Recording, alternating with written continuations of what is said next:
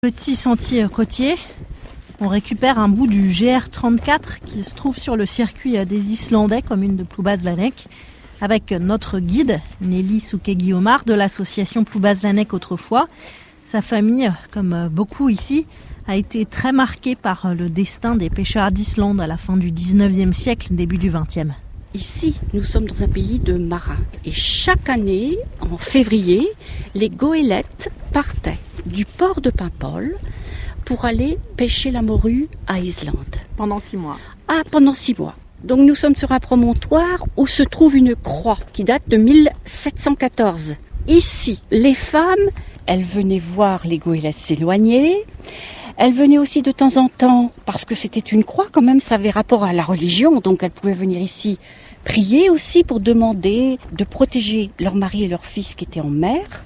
Et puis après, elles venaient attendre aussi quand c'était le moment du retour. Mais il arrivait un moment, fin août, puis fin septembre, où la goélette n'était pas rentrée. Et ici, rien que sur la petite commune de Ploubaz-Lanec, 161 pêcheurs ne sont pas revenus. Et c'est donc pour leur rendre hommage que ce circuit des Islandais a été créé. On poursuit avec Denis, Dominique et Françoise de l'association Rando Ploubaz. Il n'y a pas besoin d'être un super randonneur pour le faire parce qu'il n'y a, a, pas de passage difficile, c'est pas très escarpé. Non, il est ouvert à tous, même à des, à des enfants. Nous, c'est un peu notre terrain de jeu. On vient là régulièrement. On va la regarder un petit peu aujourd'hui. Hein. On est en marée basse, là, avec un coef 94 environ. Regardez un petit peu comme c'est joli, quoi. Oui.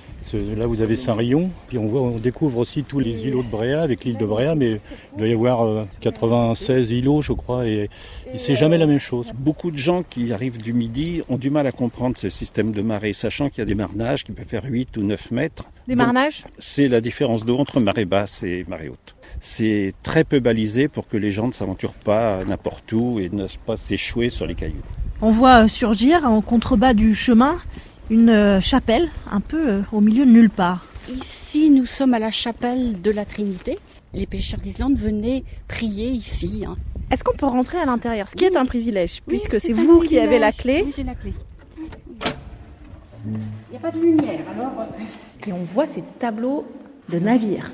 Elle est intéressante parce qu'il y a des mémoires où, que les familles ont apposées en mémoire d'une personne de la famille qui a disparu en Islande et qui n'est pas rentrée. On quitte la chapelle, étape suivante Port-Zeven, petit port de pêche où se déroule le roman de Pierre Loti, pêcheur d'Islande, que tout le monde a lu ici. Et ensuite, direction Paimpol, là où appareillaient les goélettes d'Islande. En remontant, on va prendre un petit sentier assez sinueux, euh, très joli parce qu'il est fleuri en plus, en bord de mer. On rentre dans la baie de Paimpol, avec Paimpol dans le fond. Et ensuite, on change complètement de paysage si on veut continuer sur le GR34, parce que là, on va vers les falaises, entre guillemets, qui ne sont pas du tout sur Paimpol, mais qui sont sur Plouézec et ensuite jusqu'à Saint-Brieuc. Un paysage complètement différent. Et à Paimpol, on trouve aussi l'abbaye de Beauport, avec une coquille Saint-Jacques en pierre à l'entrée, qui marque un point de départ pour le chemin de Compostelle.